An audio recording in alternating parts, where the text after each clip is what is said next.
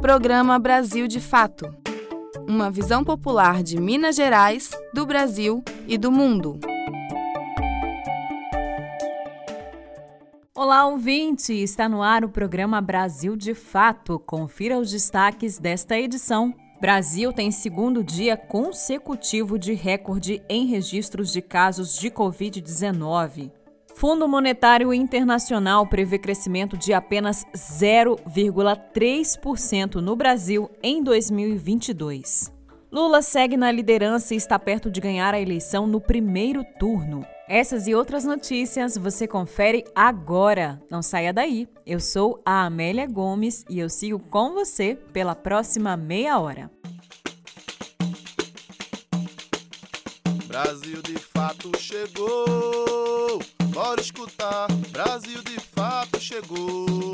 O programa popular. Brasil de fato chegou. Bora escutar. Brasil de fato chegou. O programa popular. Nesta quinta-feira, dia 27, o Brasil superou pelo segundo dia consecutivo o recorde nacional na contagem diária de casos de Covid-19, com 228.954 novos registros. Os dados são do CONAS, o Conselho Nacional de Secretários de Saúde.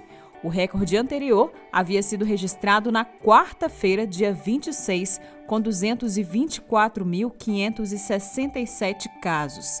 Com os dados da quinta-feira, o total de casos registrados no país chega a 24.764.838 casos.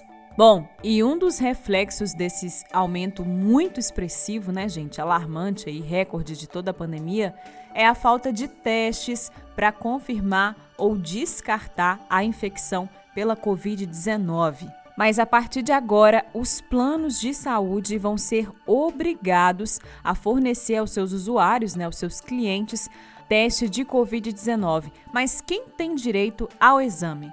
Confira as informações na reportagem. Diante do aumento de casos de Covid-19 no Brasil, a escassez de testes para detectar o vírus tem sido cada vez mais comum. A falta tem ocorrido nas farmácias e até mesmo em alguns hospitais. Além disso, as empresas operadoras de saúde estão parcialmente isentas de cobrir a testagem de antígeno. Somente em uma ocasião, os planos devem garantir os testes rápidos de antígeno. No último dia 19, a ANS, Agência Nacional de Saúde Suplementar, decidiu que as operadoras devem cobrir os exames acompanhados de pedidos médicos. Isso desde que os pacientes estejam entre o primeiro e sétimo dia de sintomas. Assintomáticos, no entanto, não têm direito à cobertura, bem como os usuários que tenham realizado o teste coberto pela operadora com resultado positivo nos últimos 30 dias. Para o IDEC, Instituto Brasileiro de Defesa do Consumidor, a medida tomada pela ANS é ineficiente. Isso porque testar apenas pessoas com sintomas vai contra a urgência de se prevenir novos contágios, já que os assintomáticos também podem espalhar o vírus. Se você tem algum dos sintomas da Covid, o IDEC orienta que é preciso avisar o plano de saúde imediatamente, já que o exame precisa ser liberado por um médico credenciado. Entre os sintomas mais comuns entre vacinados estão tosse, febre, dor de cabeça e garganta, coriza e espirros, além da perda de paladar e olfato. De São Paulo, da Rádio Brasil de Fato, Vivian Viríssimo. Essa emissora é parceira da Rádio Brasil de Fato.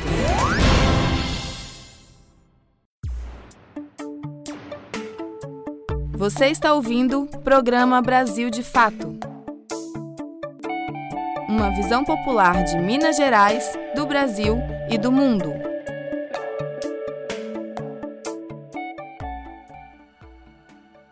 Fundo Monetário Internacional prevê crescimento de apenas 0,3% no Brasil em 2022. Cabe a gente lembrar aqui que a projeção em outubro apontava um saldo positivo de 1,5%, mas foi reduzida em um novo relatório que foi divulgado nesta semana pelo FMI. Confira.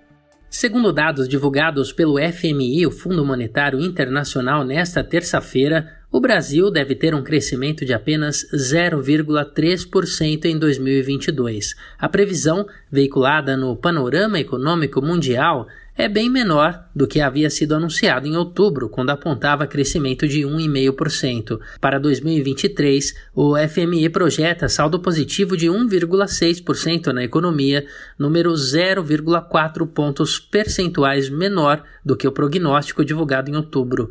Com essa redução, caiu 1,2 ponto percentual a projeção de crescimento para a América Latina. A região, que tem no Brasil e no México as maiores economias, deve crescer 2,4% em 2022. O México tem previsão de crescimento maior, de 2,8% os economistas do FMI não precisaram as razões do baixo crescimento econômico do Brasil. No entanto, apontaram que o menor crescimento da China, junto à alta inflação no mercado interno e a pandemia, são alguns dos principais motivos. O órgão também advertiu sobre o possível surgimento de novas variantes do coronavírus, o que poderia prolongar a pandemia e afetar diretamente os resultados por meio de problemas de logística e abastecimento, além do aumento no preço da energia. De São Paulo, da Rádio Brasil de Fato, com reportagem da Deutsche Welle Brasil, Douglas Matos. Bom, e falando nos retrocessos no desenvolvimento no país, nesta semana Jair Bolsonaro sancionou o orçamento para 2022. Educação, trabalho e saúde concentram os cortes de Bolsonaro.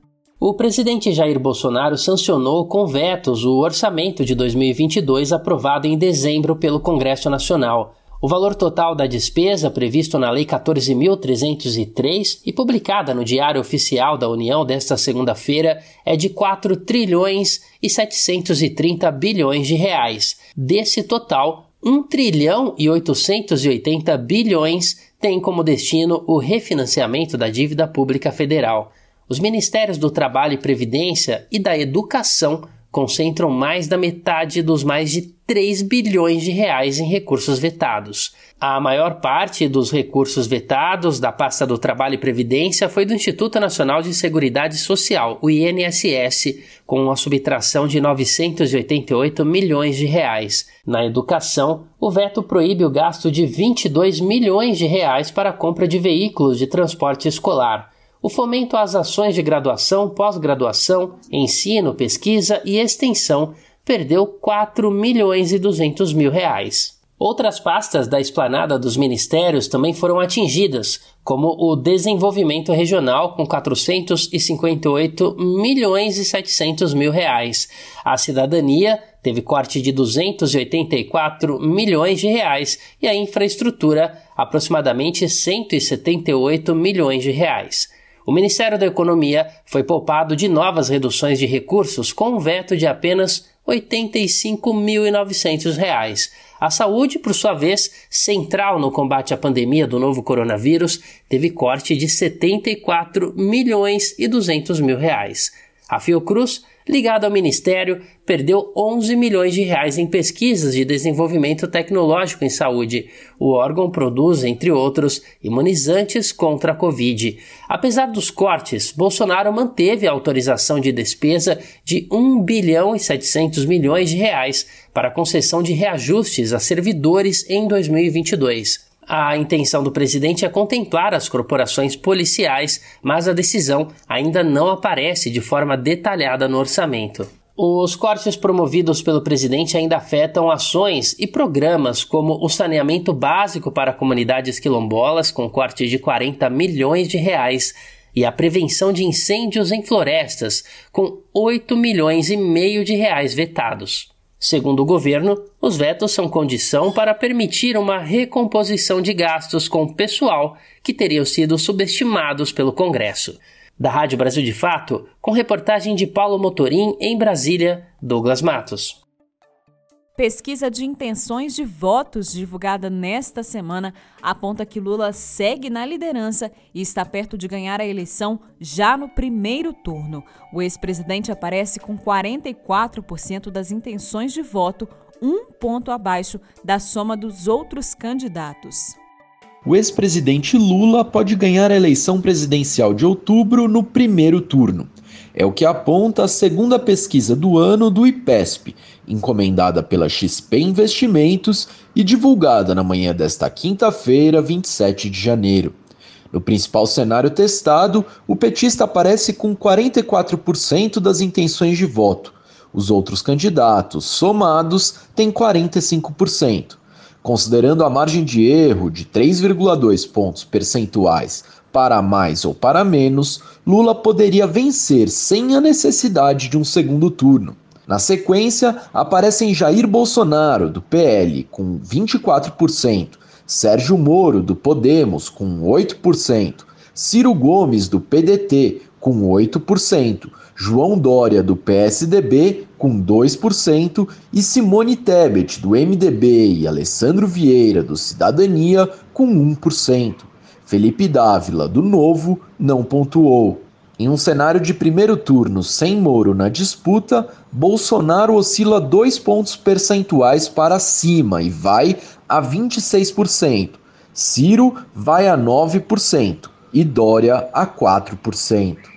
Lula, com 44%, supera a soma das intenções de voto dos demais candidatos, de 43%, e venceria, dentro da margem de erro, no primeiro turno.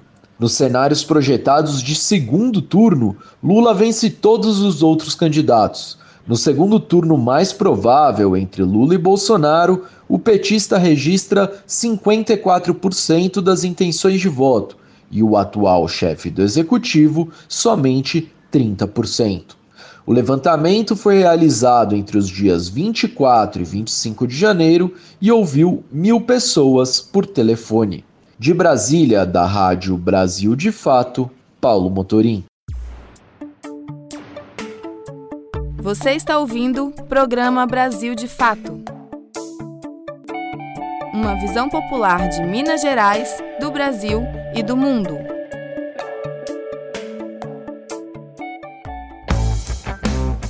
Todas as sextas-feiras tem edição impressa do jornal Brasil de Fato, com análise diferenciada sobre os fatos, denúncias que interessam ao povo mineiro, dicas culturais e, claro, o seu esporte semanal.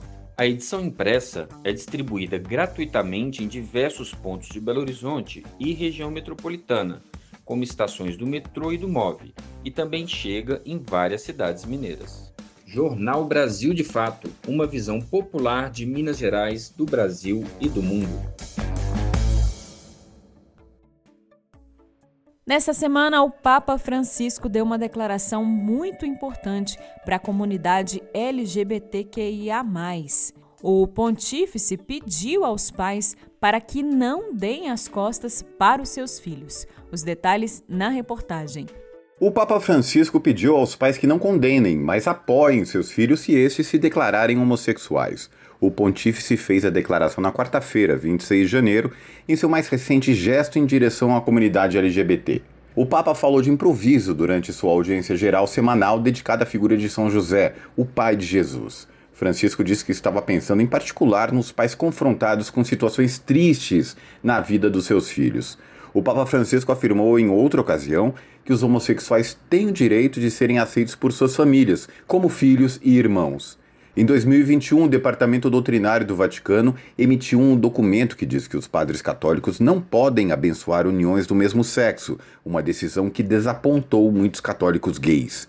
Francisco, o Papa argentino, tem procurado tornar a igreja mais acolhedora para os homossexuais, mais notoriamente com seu comentário de 2013, quando afirmou que quem sou eu para julgar. De São Paulo, da Rádio Brasil de Fato, com reportagem da Deutsche Welle, Rodrigo Durão. E neste sábado, dia 29, é Dia Nacional da Visibilidade Trans. Uma data muito importante, gente, para a gente refletir como convidou né, o Papa Francisco sobre essa causa, sobre essa comunidade, sobre essa pauta e esse ponto tão importante de debate, né, para a gente avançar, para a gente evoluir, para a gente incluir mais pessoas no nosso dia a dia com respeito e com a dignidade que elas merecem. Isso é muito importante, gente. Sabe por quê? Há mais de 13 anos, o Brasil ocupa o topo da lista dos países que mais matam pessoas trans no mundo. Isso é muito grave, gente. Essa realidade ela precisa ser transformada. Então, faço aqui o convite para você. Abra sua mente, o seu coração e vamos saber mais sobre esse tema.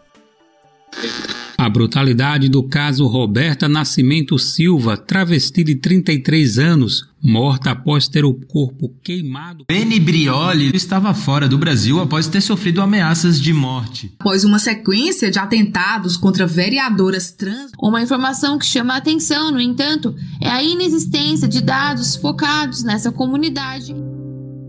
Apesar de a transfobia ser crime no Brasil desde 2019, o país é ainda o que mais mata pessoas trans e travestis em todo o mundo pelo 13º ano consecutivo. O número de assassinatos de mulheres trans e travestis é o maior desde 2008, ano em que o dado começou a ser registrado.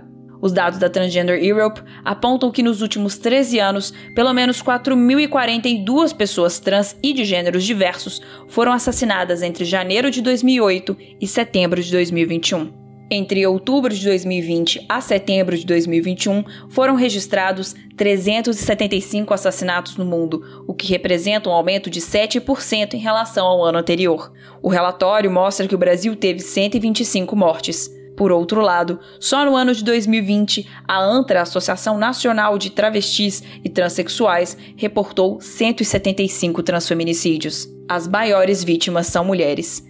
De acordo com o um documento da Transgender Europe, 96% das pessoas assassinadas em todo o mundo eram mulheres trans ou pessoas transfeminadas.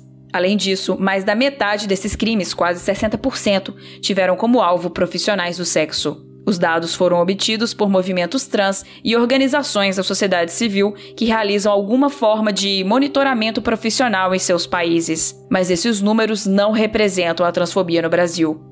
Segundo o relatório, ainda há que considerar os casos não reportados e as mortes não registradas com motivação transfóbica pelos governos, que no Brasil são cadentes. Caio de Souza Lemos, homem trans do Instituto Brasileiro Transmasculinidades, avalia que a falta de boletins de ocorrência transforma a transfobia em um crime invisível. De acordo com ele, que também é coordenador da revista Estudos Transviades, isso dificulta o mapeamento de políticas públicas. Para Lemos, a escalada da violência contra as pessoas transgênero tem se confundido com o ambiente político, o que reflete na falta de dados sobre a violência contra essa população. A gente vê isso através de piadas que a gente escuta o tempo todo, a gente vê isso através de números extremamente elevados de mortes, mas a maior ferramenta hoje que nós temos chama-se a resistência para se fortalecer inicialmente e dentro desse processo a gente acredita também é, na construção de políticas públicas né, que possa equiparar todas as situações que estamos precisando avançar. O estudo sobre LGTfobia no Brasil, organizado pela All Out e coordenado pelo Instituto Matizes, aponta para outro problema Passados dois anos da decisão do STF, a criminalização da LGTfobia ainda não é uma realidade. Segundo o documento, as dificuldades de efetivar as denúncias se somam à resistência das forças de segurança pública e do sistema judicial em reconhecer e aplicar a decisão. O levantamento aponta 34 barreiras para o reconhecimento da criminalização contra essa população. Entre elas, a ausência de padronização dos sistemas estaduais de registro das ocorrências e o não reconhecimento do nome social de travestis e pessoas trans nos registros oficiais. No Brasil, não há dados oficiais sobre a população trans. São redes como o Instituto Brasileiro Trans de Educação, ANTRA e a Rede Trans que fazem os levantamentos de dados. Apesar da falta de números oficiais, existem políticas públicas e sociais específicas que podem ser tomadas para melhorar a qualidade de vida de pessoas trans no Brasil.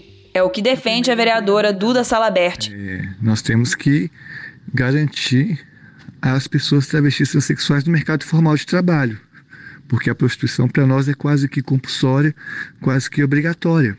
Nesse sentido, cotas nos serviços públicos como também campanhas de conscientização na importância do setor privado, contratar pessoas transexuais ou até oferecer estímulos fiscais para esse tipo de contratação é fundamental. A vereadora, que também é professora, acredita ser fundamental pensar a médio e longo prazo, aprofundando o debate da transexualidade nas escolas para combater o preconceito. O Ministério da Família e dos Direitos Humanos foi questionado. O Brasil, de fato, pediu um posicionamento sobre a falta de dados de pessoas trans, sobre a ausência de políticas públicas e o alto número de transfeminicídios no país. O Ministério, no entanto, não se manifestou até o fechamento da reportagem. O relatório da Transgender Europe indica uma tendência preocupante quando se trata das interseções de misoginia, racismo, xenofobia e ódio. Isso porque a maioria das vítimas era formada por mulheres, migrantes negras e profissionais do sexo trans. No Brasil, dados da ANTRA apontam que a cada 48 horas uma pessoa trans morre, e vale ressaltar que 82% das vítimas trans são pretas e pardas. Gilmara Cunha, mulher trans, negra e favelada, é psicóloga e ativista da causa LGBTQIA, nas comunidades. Segundo ela, a mulher trans negra não é reconhecida e na favela a vulnerabilidade é ainda maior. A favela é um espaço onde produz muito machismo, transfobia, preconceito, né? Então nossa realidade é muito precária ainda, né? Enquanto muito, muitos e muitas, né, do movimento LGBT é, estão aí lutando, né, é, pelo casamento, pela adoção, a gente ainda está lutando pela existência e pela vida. O assassinato, demonização, patologização e estigmamento dos corpos trans são agenciados por um processo denominado cissexismo. Apesar de as mulheres trans serem as maiores vítimas de violência cissexista no país, homens trans também sofrem agressões e transfobia, inclusive na esfera pública, principalmente o abuso de poder dos agentes de segurança. Caio de Souza Lemos é um dos responsáveis por um mapeamento que confirma isso, realizado pela IBRAT, ONU, Instituto Race and Equality e a revista Estudos Transviades. Segundo o informe de 2021, cerca de 86% dos entrevistados sofreram transfobia em relação ao sistema de segurança pública. Porque não se trata unicamente de violências é, transfóbicas verbais né? E, e sim, muitas dessas violências elas são ações que me deixa fora de políticas públicas, é, ações também que são é, é, legitimadas, por exemplo, né, pelo atual presidente que hoje nós temos. Então, tenho muito medo dessa transfobia fundamentalista que hoje vivemos no nosso país. Uma pesquisa de 2020 do IESOGI, junto à ONU, concluiu que a Covid-19 tem um impacto desproporcional na vida das pessoas LGBT. O estudo mostra que os efeitos da pandemia reproduzem e exacerbam os padrões de exclusão social e de violência já existentes. Maite Schneider, cofundadora da plataforma Transempregos, afirma que a pandemia é um estado cotidiano para pessoas trans. Né? Então, pessoas trans já viviam um estado pandêmico, né? Ninguém queria é, andar de mão dada com pessoas trans, a pessoa não ficar mantinha o distanciamento social, inclusive por mais de um metro e meio. Então, infelizmente, pessoas trans que estavam conseguindo seus empregos e estavam iniciando suas carreiras dentro de corporações. É, as corporações sofreram muito e demitiram pessoas trans e essas pessoas trans tiveram que algumas voltarem para suas casas, onde, enfim, tiveram inclusive que destransicionar, né? Durante o confinamento, a organização ANTRA também destacou a piora na saúde mental de pessoas trans. No primeiro semestre de 2020, foram 16 suicídios mapeados, representando um aumento de 34% em relação ao mesmo período do ano de 2019. Ainda segundo a organização, apenas 4% da população transfeminina se encontra em empregos formais com possibilidade de promoção e progressão de carreira. E 90% da população de travestis e mulheres transexuais utilizam a prostituição como fonte primária de renda. Apesar dos números, há uma melhoria da inserção do grupo segundo o site de empregos para pessoas trans, Transempregos. Segundo as empresas que contrataram em 2020, 794 pessoas trans foram empregadas e 1.419 vagas foram abertas. Em uma das organizações cadastradas há mais de sete anos na plataforma Transempregos, há 1.300 profissionais trans. Esta reportagem foi produzida em parceria com o Pulitzer Center. De Madrid, na Espanha, para a Rádio Brasil de Fato, Esther Pinheiro.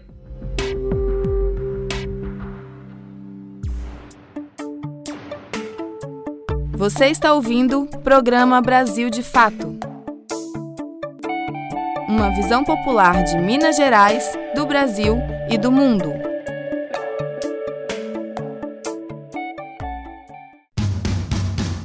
Quer saber onde encontrar livros bons, baratos e com conteúdos que te ajudam a entender a situação atual do Brasil e do mundo? Na Expressão Popular Lá você encontra obras sobre marxismo, agroecologia, educação popular, literatura e muito mais. Com os livros da expressão popular, você se fortalece para a batalha das ideias e para a construção de um mundo melhor. Para saber mais sobre o acervo dessa editora popular, acesse o site expressãopopular.com.br ou faça uma visita à livraria na Rua Abolição 201, próximo ao metrô Anhangabaú, em São Paulo. Vem! Editora Expressão Popular. 20 anos na Batalha das Ideias. E nós vamos ficando por aqui. O programa de hoje teve apresentação, roteiro e trabalhos técnicos de Amélia Gomes. A produção é da equipe de jornalismo do Brasil de Fato. Nós voltamos ao ar na quarta-feira, às 5 e meia da tarde. Um ótimo final de semana para você, um bom descanso. Segue sintonizado com a gente aí nas plataformas de podcast. É só você procurar Brasil de Fato MG que você encontra os nossos conteúdos por lá e a gente se fala novamente na quarta-feira. Até lá!